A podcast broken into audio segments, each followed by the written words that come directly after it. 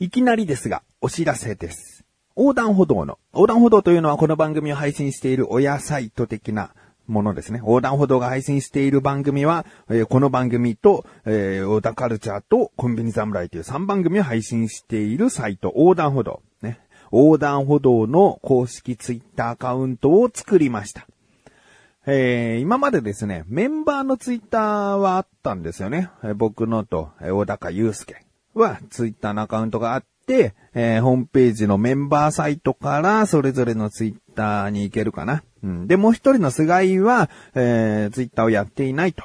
いうことなので、今まではね、まあ僕と小高だけ、しかも小高もほとんど、こう、つぶやくことはないかな。年に1、2回かな。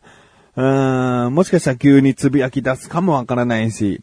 えー、1年間以上つぶやかないかもしれないしというね、気まぐれなので、事実上僕のツイッターしか、えーなかったんですね。うん、なので番組が更新されたりとか、うーんまあ、番組からのお知らせとか、そういった類も全部僕のツイッターから発信していたんですよね。うんまあ、毎週水曜日には、番組何々と何々更新しましたっていうのをね、上げてみたりとか。うん。でも、まあ、よくよく考えたらこのアカウントは僕個人のものだから、うーん個人のものというか、個人のアカウントだから、うーんそこをフォローしなければ公式的な情報は手に入らないのかということになっちゃうんですよね。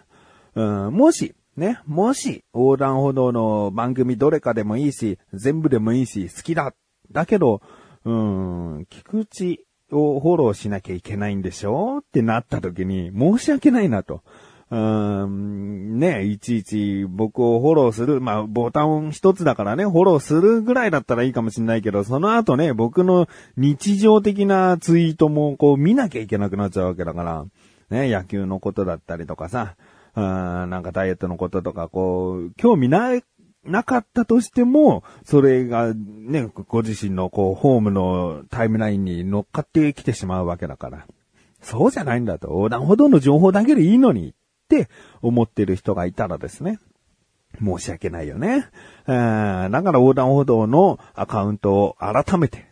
作りました。1月3日に作ったのかな。まあまあ、あのというわけなんで、えー横断歩道の番組、まあ、これからね、えー今後、小田カルチャーやコンビニ侍でもきちんとお知らせしていこうかなと思うんですが、うん番組の情報だけでいいよ、番組関連のこと、ね、横断歩道関連のことだけでいいよ。という方はそちらの方をフォローしていただいて、今まで辛かったという方は僕のフォローを解除してですね、ぜひ横断歩道の方をね、えーフォローしていただきたいなと思いますし、まあ僕のは僕のでいいんだよと思ってくださる方はそのままでよろしくお願いします。まあ僕のツイッターだけをフォローしていてもですね、まあ横断歩道のその更新されたよっていうつぶやきはリツイートするかなとも思うので、まあ全然気にしてないんで、今まで通りでいいんでって方はわざわざフォローしに行かなくてもね、えー大丈夫かなと思います。えーそしてですね、まあこのアカウントの使い道としてそういったことが一点と、もう一つ DM の機能ね、ダイレクトメールの機能。えーここの横断歩道の公式ツイッターの、えー DM は常にメールを送れるように、DM が送れるような状態にしてあるので、えーもし番組に対して投稿したいなとか、言いたいことがあるとか、お問い合わせとか、いろいろとありましたらですね、えーそちらのアカウントからのダイレクトメールでメールをいただけたらと。えー確認としてね、もしこれ番組でお読みして大丈夫ですかとか、そういったやりとりは、えーあるかもわからないですけれども、こちらでもメールを受け付けておりますよ、というふうに思っております。ということで、公式ツイッターもぜひフォローしてねと思っている自分がお送りします。菊池のなだらか向上心。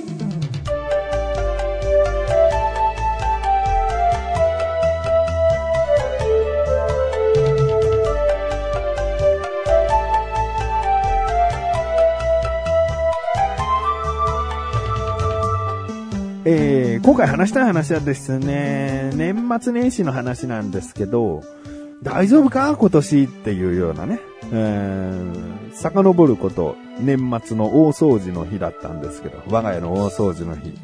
で、まあ、神さんは仕事に出ていたので、僕と子供二人とでせっせとこう、やれることを掃除していたんですけど、まあ、一通り終わって夜ご飯作るよってなった時に、とあるスーパーで買ったね、え、中華パン、うん、中華まんじゃないんだよ。中華パンの冷凍パンがあったんですよ。え、冷凍中華パンでいいか。うん、あの、白くて、要は中華まんの皮っぽいんだけど、そんなふかふかしてない。なんかギュッとした感じのパンなのよ。うーん、なんか本当に大きいマシュマロみたいな見た目で。で、中もしっかり詰まってるから、ふんわり、えー、蒸したとしても、ふんわりはしないみたいな。中結構しっかりしてんなみたいなパンなんですよ。でも、そのしっかりしてる感じが、えー、まあ、賛否両論あるかもしれないんだけど、まあ味がない。でも香りが豊か。味がないからこそ、こう小麦感というか香りをすごく感じられて、僕はとっても好きなんだよね。好きになっちゃったんだよね。で、味がないっていうのは本当に味がない。まあ、本当に食べ物ですって言われなきゃ、これ何？何？何？何？って、口入れて大丈夫って思うぐらい味がないから、その、そんで、その、なんか、硬いんだか柔らかいんだかわかんない食感のパンだから、まあ、好み分かれると思うんだけど、僕は好きなんですよね。で、夜ご飯の時にそのパンを、あのー、まあ、子供たちも嫌いじゃないから、その冷凍パンね、3種類の調理方法があって、揚げてもいいし、蒸してもいいし、あと、ラップにくるんで電子レンジでチンしてもいいというものなんですね。で、揚げるとカリッとするから、また美味しかったりする。蒸したら、よりふんわりして、えー、美味しいのかもしれないけど、まあ、レンジは楽なのよ。で、それ初めて食べるわけじゃないから、2回目で、僕はレンジで作ったのにしようと思って、で、水にさーっと一回その冷凍したままのパンをさ、水さらして、で、水を切って、ラップにくるんでチンするのね。で、僕これ一回やった時に、一個で2分だったよなーっていうね、おぼろげな記憶で、2分だったけど、すごいほっかほかのふっかふかにしたいから、3分にしちゃえと思って、で、3分ってセットして、で、他の、こう、ご飯とかをこう作ってたりしてたんだけど、一息ついてね、もう部屋も綺麗だし、ご飯も一通り完成したし、ああ、今日はやることやっていい日だな、えー、充実した一日だなと思って、匂いがしてきたのね。最初はなんか香ばしい匂いだったんだよね。で、なんか作ったものでそんな、こう、香ばしくなるものあったかなとか、ちょっとだけ気になったんだけど、しばらく、それまあ忘れちゃって、考えないようにしちゃって。そしたらですね、電子レンジの扉から、もくもくもくもくって、灰色の煙が出てて、うわーと思って、慌ててさ、開けてさ、そしたらもう、もわーんっていう、もうテレビとかさ、あまあ、コントとかアニメとかでありそうな、うん、その失敗しちゃったみたいな、発明品の失敗とかさ、まあ、料理の失敗とかさ、もう開けたら煙もこもこもこって出てきてて。で、その中華パンだったわけよ。中華パンがもう、ラップも溶けて黒焦げになってんだね。しまったと思って、慌ててこれ何分だったっけと思って見たら、30秒だったんだよね。30秒を僕は3分にやってたから、もうパンは完全に温まって温まってで、もうラップを溶かすぐらい熱くなって、で、そのまま、こう、真っ黒く焦げてきたと。もうね、中を割ってみたらもう炭だった、全部が。うーん、もともとパンなの本当にって思うぐらい、もう中は白いとかじゃなくて、もう全部が真っ黒になってて。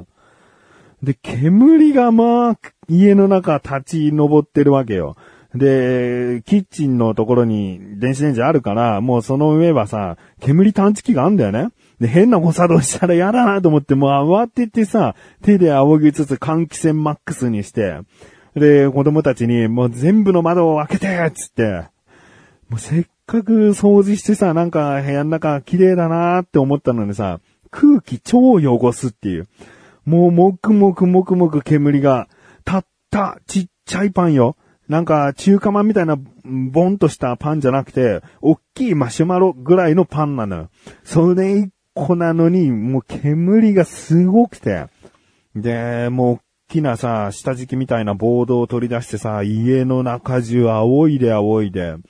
で、空気の流れ的にここの窓とここの窓からこう風が流れていくなっていうのを読みながらさ、煙出てけ、煙出てけってこ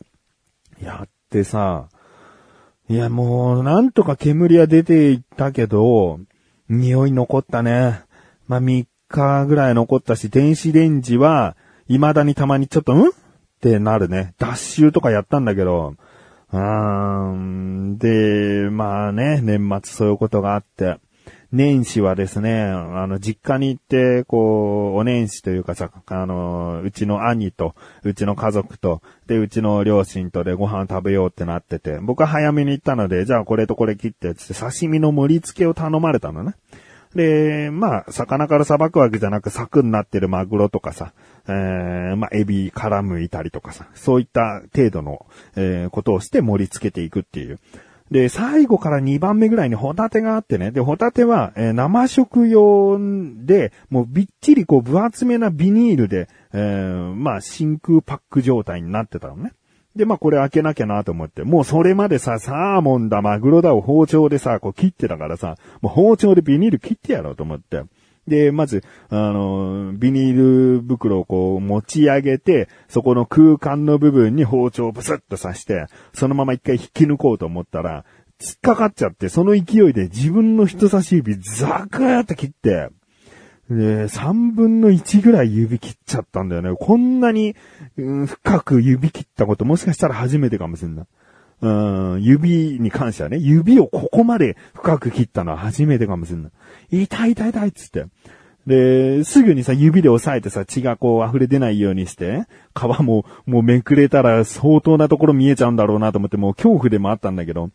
で、母親にやばいやばい。結構やばいって言って、でもあくまでも冷静に言ってるから、そんな大したことないだろうと思ってさ、普通の絆創膏持ってくるんだけど、これじゃ絶対ダメっつって、で、ティッシュでとりあえずもうギューギューギューギューにこう指にこうギューって当ててね、血を止めながら、どうなるんだろうな、最悪これ病院なのかなとかさ、こうちょっと不安になるよね。で、ティッシュでこうギューって押さえながらも、まあまあなんとか刺身の盛り付け終わり、えー、ご飯も食べた、うん、血はなんとなく止まった。うん。あの、若干ティッシュとか滲むけど、あの、ボタボタボタボタってこう垂れていった、あのピークは収まってきたから、あまあまあこれでいいのかなと。うーん、まあ、切れてから一週間経ちましたけどね。なんとか、えー、消毒もしながらね、えー、ガーゼでくるみながら指サックつけながらで、えー、毎日毎日、なるべく清潔にしていたら、なんとかくっついてきたのかなでも傷口のところはなんか感覚がないっていうか、うーん、もう、ぶち切れてるからね。うん、感覚がまだちょっと怪しいんだけど、くっついてはきたので。あまあ、こんなさ、こうパン焦がすとか指を切るなんていうドジが年末年始にあってね、ちょっと気をつけなきゃなと、気を引き締めて2019年過ごしていかなきゃなと思っております。